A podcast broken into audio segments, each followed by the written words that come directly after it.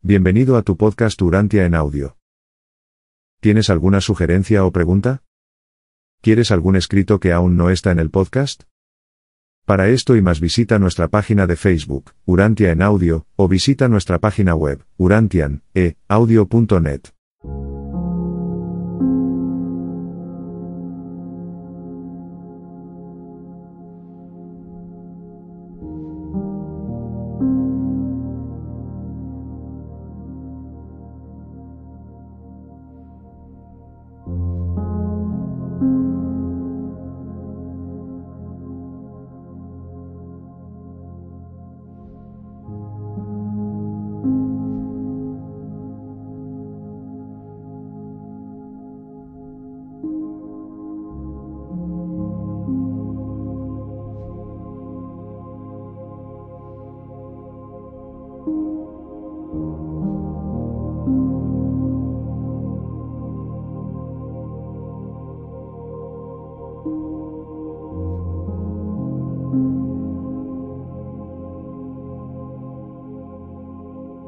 Escrito 142. En la Pascua de Jerusalén. Durante el mes de abril, Jesús y los apóstoles realizaron su labor en Jerusalén, aunque dejaban la ciudad al caer la tarde para pernoctar en Betania. Jesús, por su parte, pasaba una o dos noches semanales en Jerusalén en la casa de Flavio, un judío griego. Allí acudían en secreto muchos judíos prominentes para entrevistarse con él. El primer día en Jerusalén, Jesús fue a ver a Anás, un amigo de años pasados, antiguo sumo sacerdote y pariente de Salomé, la esposa de Zebedeo. Anás había oído hablar de Jesús y de sus enseñanzas, y cuando Jesús llegó a la casa del sumo sacerdote, se le recibió con mucha cautela. Cuando Jesús notó la frialdad de Anás, se despidió de él de inmediato, diciéndole al partir. El miedo es el mayor tirano del hombre, y el orgullo, su gran debilidad, te traicionarás a ti mismo entregándote a la esclavitud de estos dos asoladores de la felicidad y de la libertad? Pero Anás no contestó. El maestro no volvió a verlo hasta el momento en el que él y su yerno hicieron juicio contra el Hijo del Hombre.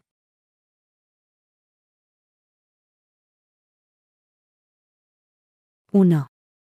Enseñanza en el templo. Durante todo este mes, Jesús o alguno de los apóstoles enseñaban diariamente en el templo.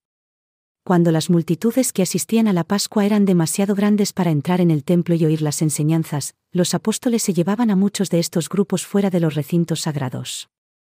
El núcleo de su mensaje era 1. El reino de los cielos se ha acercado. 2.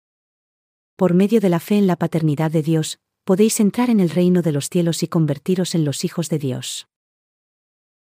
3. El amor es la regla de la vida en el seno del reino, devoción suprema a Dios a la vez que amáis a vuestro prójimo como a vosotros mismos. 4. La obediencia a la voluntad del Padre, que rinde los frutos del Espíritu en la vida personal, es la ley del reino. Las multitudes que venían a celebrar la Pascua oyeron estas enseñanzas de Jesús y centenares de ellos se regocijaron de la buena nueva.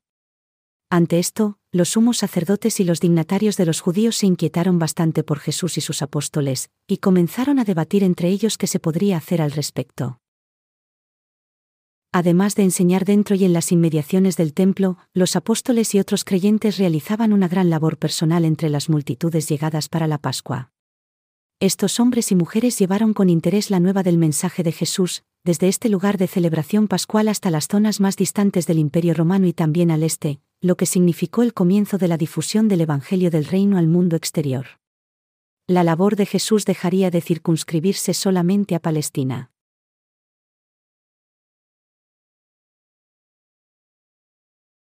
—2.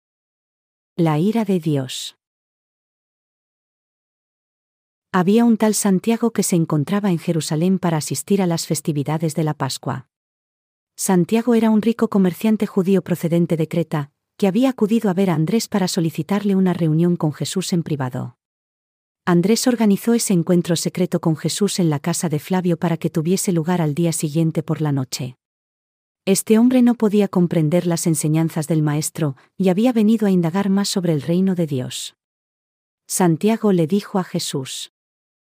Pero, Rabí, Moisés y los profetas de antaño nos dicen que Yahvé es un Dios celoso, un Dios de gran ira y furor. Los profetas dicen que odia a los malhechores y cobra venganza de quienes no obedecen su ley.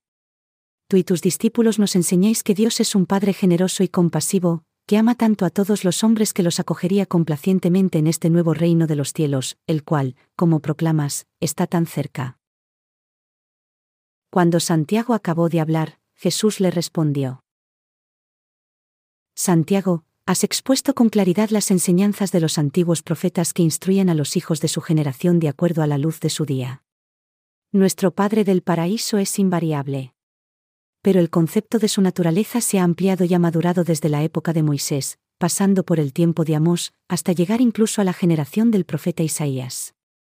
Y ahora, yo he venido en la carne para revelar al Padre en nueva gloria y manifestar su amor y misericordia hacia todos los hombres de todos los mundos conforme el Evangelio de este reino se disemine por el mundo con su mensaje de gozo espiritual y buena voluntad para todos los hombres, las relaciones entre las familias de todas las naciones se harán más perfectas y mejores.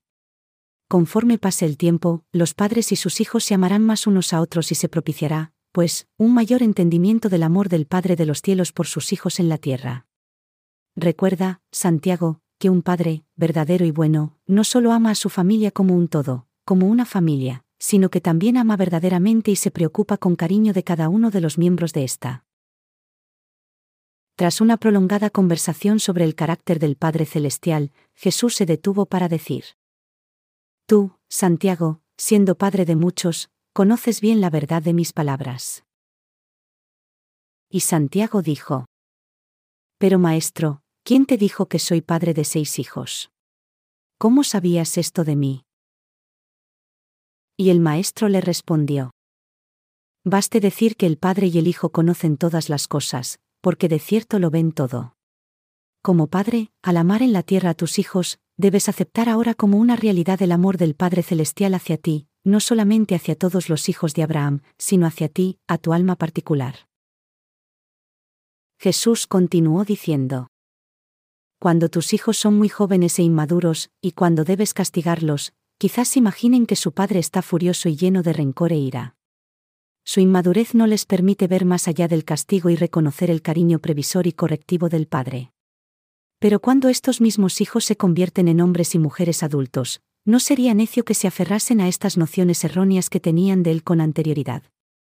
Como hombres y mujeres, deben saber ahora percibir el amor de su Padre en estas primeras restricciones. Y no debería la humanidad, conforme transcurren los siglos, llegar a un mejor entendimiento de la verdadera naturaleza y del carácter amoroso del Padre de los cielos? ¿Qué beneficios obtenéis de generaciones seguidas aportando su luz espiritual si insistís en ver a Dios tal como Moisés y los profetas lo veían? Te digo, Santiago, que, a la luz brillante de esta hora, deberías ver al Padre como nunca nadie antes de ti lo contempló. Y al verlo de este modo, deberías regocijarte de entrar en el reino en donde tal misericordioso Padre gobierna, y procurar que su voluntad amorosa domine tu vida a partir de ahora. Y Santiago contestó. Rabí, yo creo, deseo que me lleves al reino del Padre.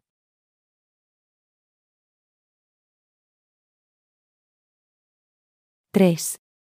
Concepto de Dios. Esa noche, los doce apóstoles, la mayoría de los cuales había escuchado este comentario acerca del carácter de Dios, le hicieron a Jesús muchas preguntas sobre el Padre de los cielos. Las respuestas del Maestro a estas se pueden exponer mejor realizando, en términos modernos, el siguiente resumen.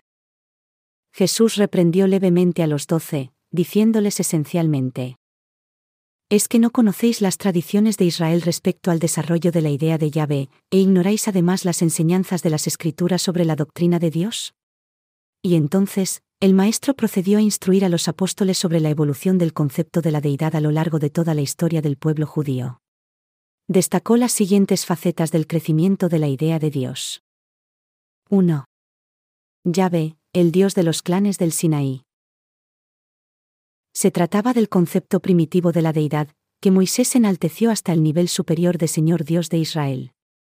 El Padre de los cielos jamás deja de aceptar la adoración sincera de sus hijos de la tierra por tosco que sea su concepto de la deidad, y sin importarle el nombre con el que simbolicen la naturaleza divina. 2. El Altísimo. Melquisedec dio a conocer a Abraham este nombre del Padre de los cielos, que se extendió lejos de Salem gracias a quienes después creyeron en esta idea elevada y ampliada de la deidad. Abraham y su hermano se fueron de Ur por la instauración allí de la adoración al sol, y se convirtieron en creyentes de las enseñanzas de Melquisedec sobre el Elión, el Dios Altísimo. Tenían un concepto compuesto de Dios, que consistía en una mezcla de sus antiguas ideas mesopotámicas y de la doctrina del Altísimo. 3. El Shedai. Durante estos tiempos primitivos muchos de los hebreos adoraban al Shedai, el concepto egipcio del dios de los cielos, adquirido durante su cautiverio en la tierra del Nilo. Mucho después de los tiempos de Melquisedec, estos tres conceptos de Dios se convirtieron en uno, conformándose así la doctrina de la deidad creadora, el Señor Dios de Israel. 4. Elohim. Desde los tiempos de Adán subsiste la enseñanza de la Trinidad del paraíso. ¿Recordáis cómo las escrituras comienzan declarando que, en el principio crearon los dioses los cielos y la tierra? Esto indica que cuando quedó constancia de esta afirmación, el concepto de la Trinidad, de tres dioses en uno, había hallado cabida en la religión de nuestros ancestros. 5. El Supremo Yahvé. En los tiempos de Isaías, estas creencias sobre Dios se habían expandido hasta convertirse en el concepto de un Creador universal que era a la vez todopoderoso y todo misericordioso. Y este concepto de Dios, que se fue desarrollando y engrandeciendo, reemplazó prácticamente todas las ideas anteriores sobre la deidad de la religión de nuestros padres. 6. El Padre de los cielos. Y ahora conocemos a Dios como nuestro Padre de los cielos. Nuestras enseñanzas conforman una religión en la que el creyente es hijo de Dios. En esto consiste la buena nueva del Evangelio del reino de los cielos. En coexistencia con el Padre están el Hijo y el Espíritu, y la revelación de la naturaleza y el ministerio de estas deidades del paraíso continuará magnificándose e iluminándose, conforme los hijos ascendentes de Dios progresan espiritualmente a través de las eras de la eternidad. En todos los tiempos y durante todas las eras, el espíritu interior reconoce la genuina adoración de cualquier ser humano, en lo concerniente al progreso espiritual individual, como un homenaje que se tributa al Padre de los cielos. Nunca antes había impresionado nada tanto a los apóstoles como este relato sobre el desarrollo del concepto de Dios en las mentes judías de generaciones anteriores, se quedaron demasiado desconcertados como para hacer preguntas. Mientras estaban sentados ante Jesús en silencio, el Maestro continuó. Y habríais conocido estas verdades si hubieseis leído las Escrituras. ¿No habéis leído en Samuel el pasaje que dice? Y se encendió la ira del Señor contra Israel, e incitó a David contra ellos, diciéndole. Ve y haz un censo de Israel y Judá, y aquello no resultaba extraño porque en los días de Samuel los hijos de Abraham creían ciertamente que Yahvé creaba tanto el bien como el mal. Pero cuando, más tarde, un escritor narró estos acontecimientos, tras la ampliación del concepto judío sobre la naturaleza de Dios, no se atrevió a atribuir el mal a Yahvé, sino que dijo entonces. Y se levantó Satanás contra Israel e incitó a David a que hiciera censo de Israel. ¿Es que no sois capaces de percibir que tales pasajes de las Escrituras muestran con claridad cómo el concepto de la naturaleza de Dios continuó evolucionando de una generación a la otra? Asimismo, deberíais haber observado el desarrollo del entendimiento de la ley divina en consonancia perfecta con estos conceptos magnificados de la divinidad. Cuando los hijos de Israel salieron de Egipto, en esos días anteriores a esta ampliación de la revelación de Yahvé, tenían diez mandamientos que les sirvieron de ley hasta el momento en el que acamparon ante el Sinaí. Estos eran 1. No adorarás a ningún otro Dios, pues el Señor es un Dios celoso. 2. No te harás dioses de fundición. 3. No dejarás de guardar la fiesta de los panes sin levadura. 4. Todos los primogénitos varones tanto de hombres como de animales míos serán, dice el Señor. 5. Seis días trabajarás, pero en el séptimo día descansarás. 6. No dejarás de celebrar la fiesta de los primeros frutos y la fiesta de la cosecha a la salida del año. 7. No ofrecerás con pan leudado la sangre de ningún sacrificio. 8. No dejarás hasta la mañana el sacrificio de la fiesta de Pascua. 9. Traerás a la casa del Señor tu Dios las primicias de los primeros frutos de la tierra. 10. No guisarás el cabrito en la leche de su madre. Y luego, en medio de los truenos y relámpagos del Sinaí, Moisés les entregó los nuevos diez mandamientos, que como todos admitiréis, son expresiones más meritorias para servir de acompañamiento a los conceptos ya vistas en su enaltecimiento de la deidad. Y es que nunca prestasteis atención en estos mandamientos, tal como se enuncia doblemente en las Escrituras, el hecho de que primeramente se atribuye a la liberación de Egipto la razón para guardar el Sabbat, mientras que luego se hace constar que el avance de las creencias religiosas de nuestros ancestros, hizo necesario que esto variara y se reconociera la creación como la razón para observar el Sabbat? Y luego, recordaréis que de nuevo, en la época de mayor lucidez espiritual de los días de Isaías, estos diez mandamientos negativos se modificaron para expresar la ley, positiva y grande, del amor, por el mandato de amar a Dios sobre todas las cosas y a vuestro prójimo como a vosotros mismos. Y es esta ley suprema del amor por Dios y por el hombre la que yo os proclamo que constituye el deber total del hombre. Y cuando acabó de hablar, nadie le preguntó nada. Cada cual se retiró a descansar.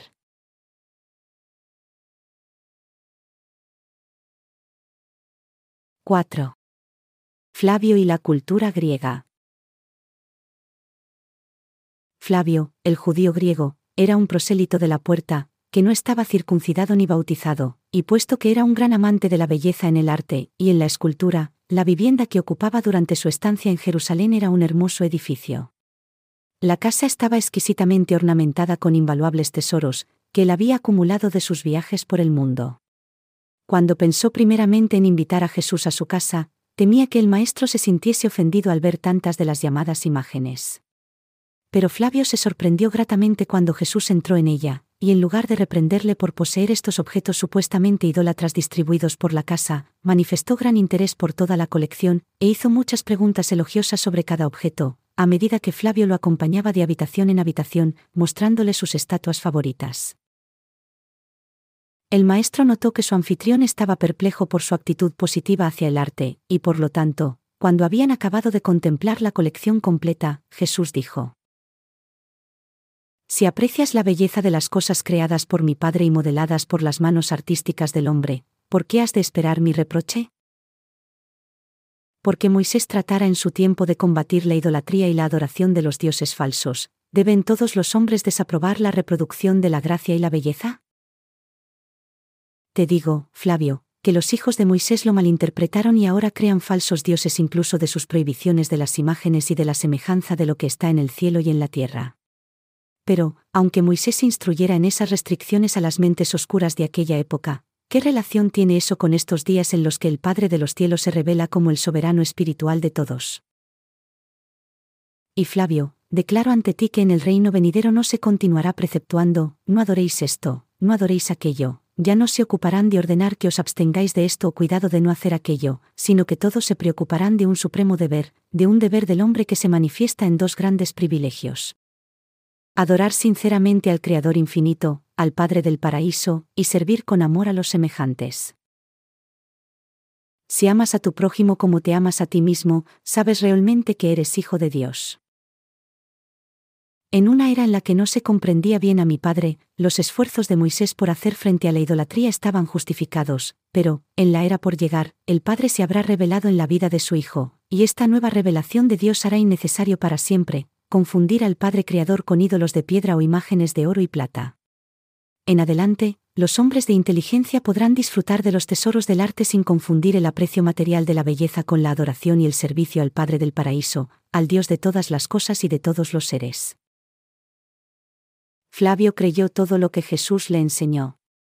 Al día siguiente, fue a Betania, al otro lado del Jordán, y recibió el bautizo de manos de los discípulos de Juan. En aquel momento, los apóstoles de Jesús aún no bautizaban a los creyentes. Cuando Flavio regresó a Jerusalén, organizó una gran fiesta para Jesús e invitó a sesenta amigos suyos. Y muchos de ellos se convirtieron igualmente en creyentes del mensaje del reino venidero.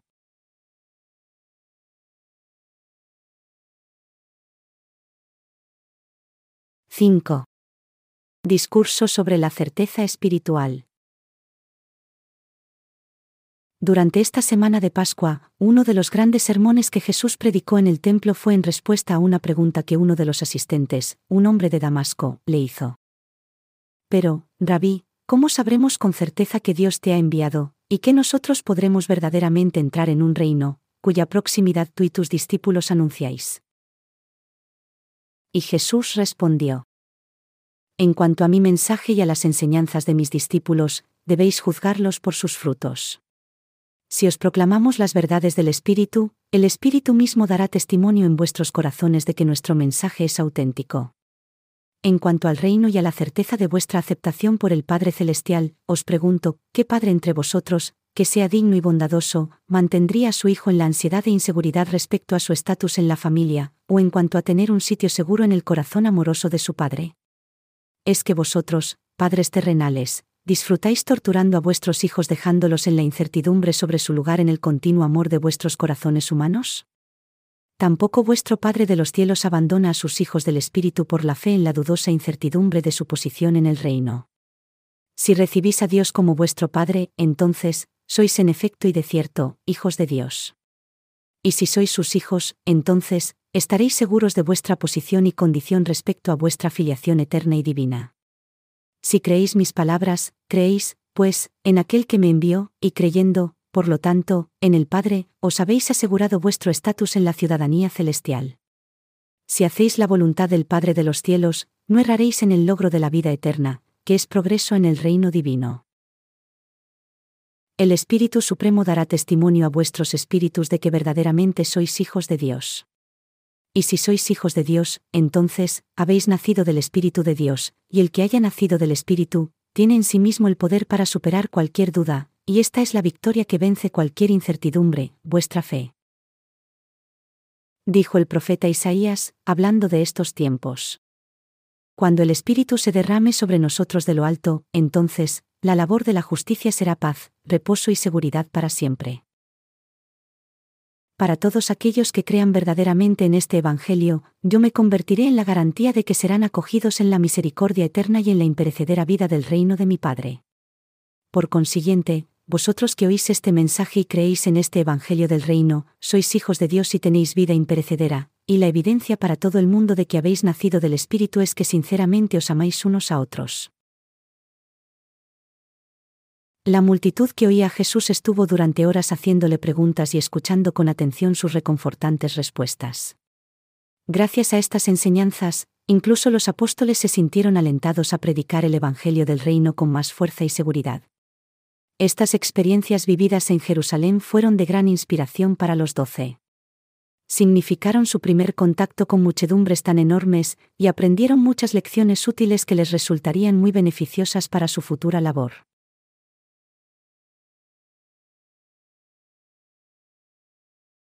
6. Conversación con Nicodemo. Una noche, estando Jesús en la casa de Flavio, vino a verle un tal Nicodemo, un hombre rico, miembro de los ancianos del Sanedrín judío. Había oído hablar mucho de las enseñanzas del Galileo, y por esa razón, había acudido por la tarde a escucharle cuando enseñaba en los patios del templo. Hubiese deseado asistir más a menudo a las predicaciones de Jesús, pero temía que quienes presenciaban estas enseñanzas lo viesen.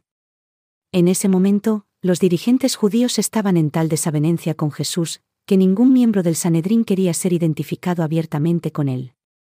Así pues, Nicodemo había acordado con Andrés en verse con Jesús en privado, y tras el anochecer, de ese día en particular. Pedro, Santiago y Juan se hallaban en el jardín de Flavio cuando comenzó el encuentro, pero más tarde entraron a la casa en donde continuó la charla. Cuando recibió a Nicodemo, Jesús no mostró ninguna deferencia especial hacia él, y al hablar con él, no hubo transigencia ni ninguna injustificada pretensión de resultar convincente. El maestro no hizo ningún intento de rechazar a la persona que clandestinamente le requería ni ironizó. En todo su trato con el distinguido visitante, Jesús se mostró calmado, serio y digno. Nicodemo no venía a Jesús como representante oficial del Sanedrín, sino enteramente debido a su interés personal y sincero en las enseñanzas del Maestro. Al presentarlo Flavio, Nicodemo dijo, Rabí, sabemos que has venido de Dios como Maestro, porque nadie podría enseñar como tú lo haces si no está Dios con él. Y yo estoy deseoso de saber más de tus enseñanzas sobre el reino venidero. Jesús le respondió. De cierto, de cierto, te digo, Nicodemo, que si un hombre no nace de lo alto, no puede ver el reino de Dios. Entonces, Nicodemo contestó. Pero, ¿cómo puede un hombre nacer de nuevo siendo viejo? No puede entrar por segunda vez en el vientre de su madre y nacer. Jesús dijo. No obstante, declaro ante ti que el que no nace del Espíritu, no puede entrar en el reino de Dios. Lo que nace de la carne, carne es, y lo que nace del espíritu, espíritu es. No te maravilles que te dijera que debes nacer de lo alto. Cuando el viento sopla, oyes el susurro de las hojas, pero no ves el viento, de dónde viene ni a dónde va, y así es todo aquel que nace del espíritu. Con los ojos de la carne puedes contemplar las manifestaciones del espíritu, pero ciertamente no puedes percibirlo. Nicodemo contestó. Pero no comprendo, ¿cómo puede ser eso así? Jesús le dijo. ¿Puede ser que seas un maestro de Israel y que, sin embargo, ignores todo esto? Es pues, responsabilidad de los que conocen las realidades del Espíritu revelar estas cosas a los que solamente perciben las manifestaciones del mundo material. Pero, ¿nos creerás si te hablamos de las verdades celestiales? Tienes la valentía, Nicodemo, de creer en quien ha descendido del cielo, que es el mismo Hijo del Hombre? Y Nicodemo preguntó. Pero, ¿cómo puedo empezar a estar en contacto con este espíritu que ha de rehacerme para poder entrar al reino? Jesús le respondió. El espíritu del Padre de los cielos ya habita en ti. Si te dejas llevar por este espíritu que viene de lo alto, comenzarás muy pronto a ver con sus mismos ojos. Y entonces, mediante tu decisión incondicional de dejar que el Espíritu te guíe, nacerás del Espíritu, ya que el único propósito de tu vida será hacer la voluntad de tu Padre Celestial. Y así, al descubrir que has nacido del Espíritu y que estás gozosamente en el reino de Dios, empezarás a rendir en tu vida diaria los abundantes frutos del Espíritu. Nicodemo era totalmente sincero. Estaba profundamente impresionado, pero se alejó perplejo. Nicodemo había logrado un buen desarrollo personal, un buen dominio de sí mismo, e incluso poseía elevadas cualidades morales. Era refinado, seguro de sí mismo y altruista, pero no sabía cómo someter su voluntad a la voluntad del Padre Divino, tal como un niño pequeño está dispuesto a someterse a la guía y a la dirección de un Padre terrenal sensato y amoroso y convertirse, pues, en un Hijo de Dios, en un heredero que avanza en el reino eterno. Pero Nicodemo ciertamente hizo acopio de fe suficiente como para entrar en el reino. Protestó levemente cuando sus compañeros del Sanedrín trataron de condenar a Jesús sin un juicio justo, y con José de Arimatea, reconoció, luego, su fe con valentía, llegando a reclamar el cuerpo de Jesús, incluso cuando la mayoría de los discípulos habían huido aterrados del escenario, en el que tenía lugar el sufrimiento final y la muerte del Maestro.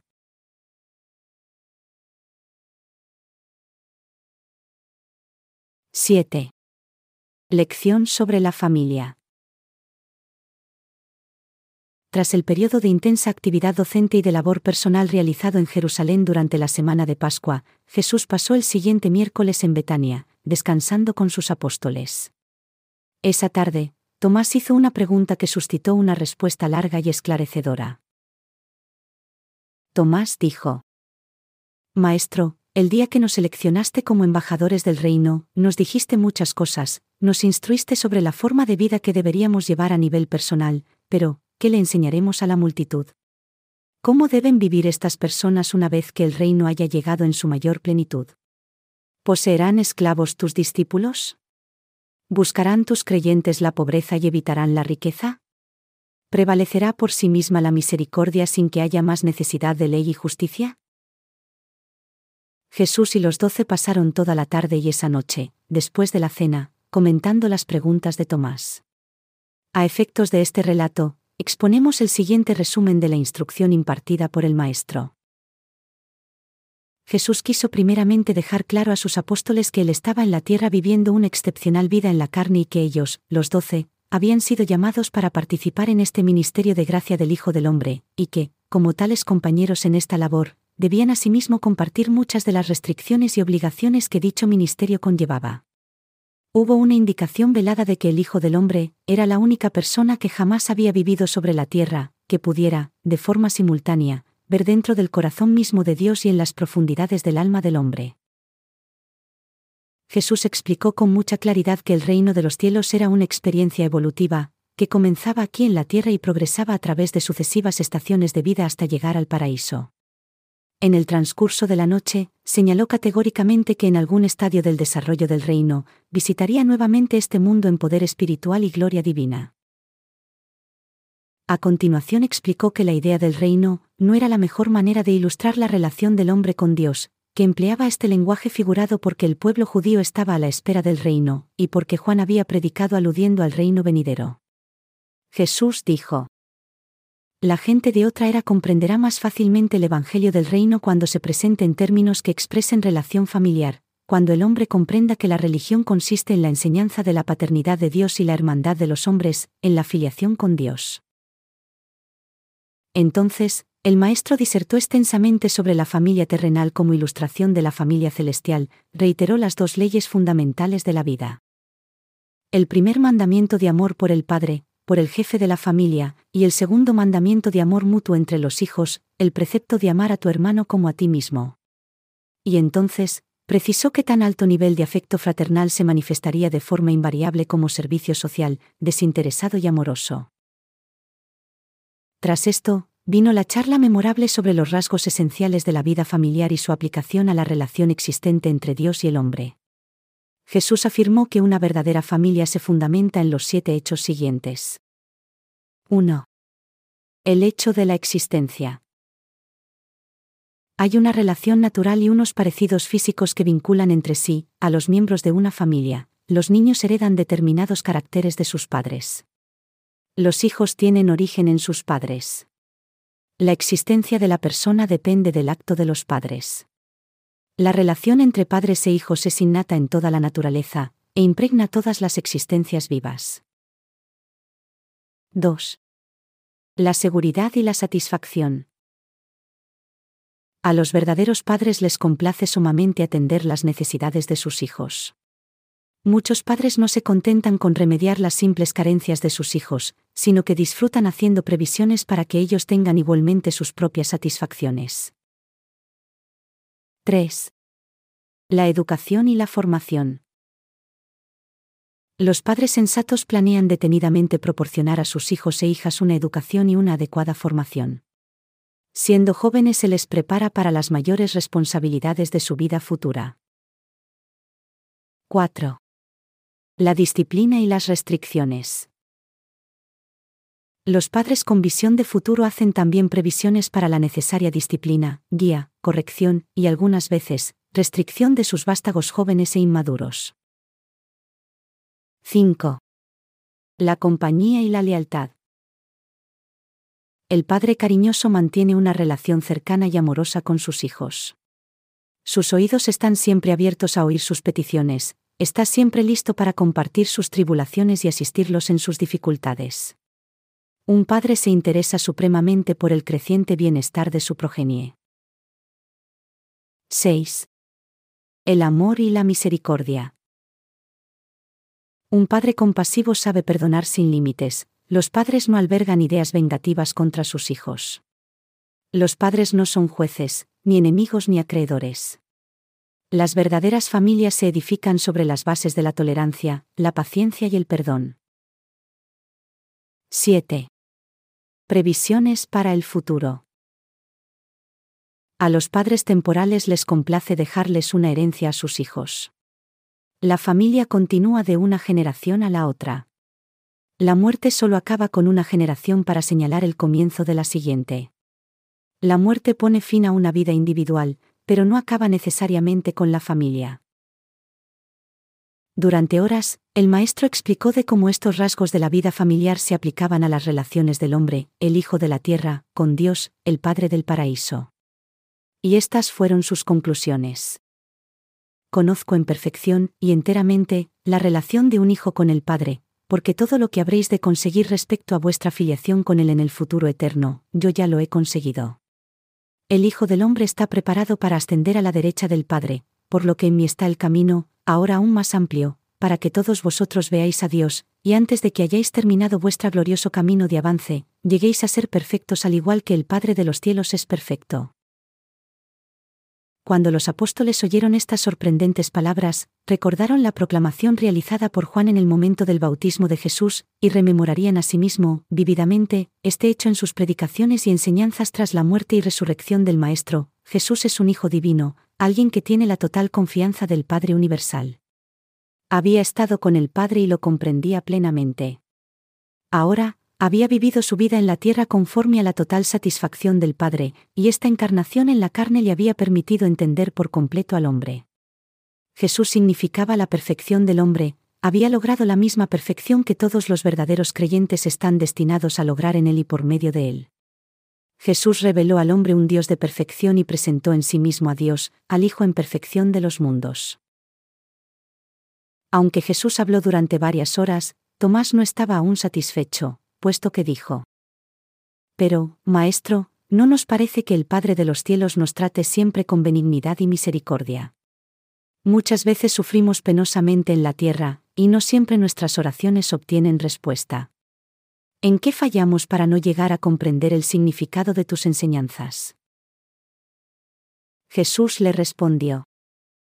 Tomás, Tomás, ¿cuánto tiempo ha de pasar hasta que seas capaz de oír con los oídos del Espíritu? ¿Cuánto tiempo te llevará hasta que percibas que este reino es un reino espiritual, y que mi Padre es también un ser espiritual? ¿Es que no entiendes que os estoy instruyendo como hijos espirituales de la familia espiritual del cielo, cuyo jefe y Padre es un espíritu infinito y eterno? ¿Es que no vais a permitirme que emplee la idea de la familia terrenal para ilustrar las relaciones divinas sin que apliquéis mis enseñanzas de forma tan literal a las cuestiones materiales? ¿Es que en vuestras mentes no podéis separar las realidades espirituales del reino de los problemas materiales, sociales, económicos y políticos de esta época? Cuando hablo la lengua del espíritu, ¿por qué insistís en traducir mis significados a la lengua de la carne, precisamente porque yo pretenda hacer uso de relaciones comunes y concretas a efectos ilustrativos? Hijos míos, os ruego que dejéis de aplicar las enseñanzas del reino del Espíritu a los innobles asuntos de la esclavitud, la pobreza, la vivienda y las tierras, y a los problemas materiales de la equidad y la justicia humanas.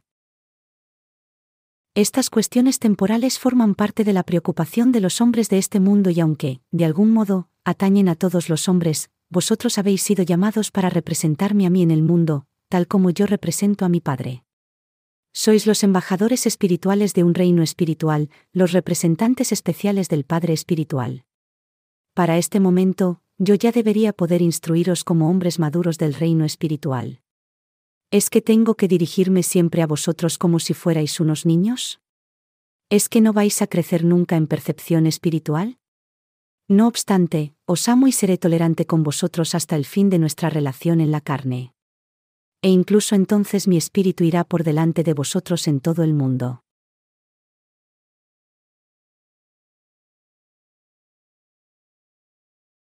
—8. En Judea del Sur. Hacia finales de abril, la hostilidad hacia Jesús entre los fariseos y los saduceos, se había vuelto tan intensa que el Maestro y sus apóstoles decidieron dejar Jerusalén durante algún tiempo y se dirigieron al sur para realizar su labor en Belén y Hebrón. Todo el mes de mayo lo dedicaron a tareas de tipo personal en estas ciudades y entre la gente de las aldeas vecinas. No hubo predicación pública en este viaje, solo iban de casa en casa, una parte de este tiempo, mientras que los apóstoles enseñaban el Evangelio y atendían a los enfermos, Jesús y Abner lo pasaban en Engadí, visitando el asentamiento nazareo. De aquel lugar había salido Juan el Bautista, y Abner había sido jefe de este grupo. Muchos de los miembros de la Hermandad Nazarea se convirtieron en creyentes de Jesús, pero la mayoría de estos hombres ascéticos y excéntricos se negaron a aceptarlo como un maestro enviado del cielo porque no enseñaba a ayunar ni ninguna otra forma de abnegación. La gente que vivía en esta región no sabía que Jesús había nacido en Belén. Como la inmensa mayoría de sus discípulos, siempre pensaron que el Maestro había nacido en Nazaret, aunque los doce sí sabían la verdad. Esta estancia en el sur de Judea significó para ellos un tiempo tranquilo y fructífero en su labor, se añadieron muchas almas al reino. En los primeros días de junio, los disturbios contra Jesús en Jerusalén se habían apaciguado lo suficiente como para que el Maestro y los apóstoles volvieran allí para instruir y confortar a los creyentes. Aunque Jesús y los apóstoles estuvieron todo el mes de junio en Jerusalén o en sus alrededores, no impartieron enseñanza pública durante este tiempo. Vivían mayormente en tiendas, que montaban en un parque o jardín, conocido en esa época como Getsemaní. Este parque, de abundante sombra, estaba situado en la ladera occidental del Monte de los Olivos, no lejos del torrente Cedrón.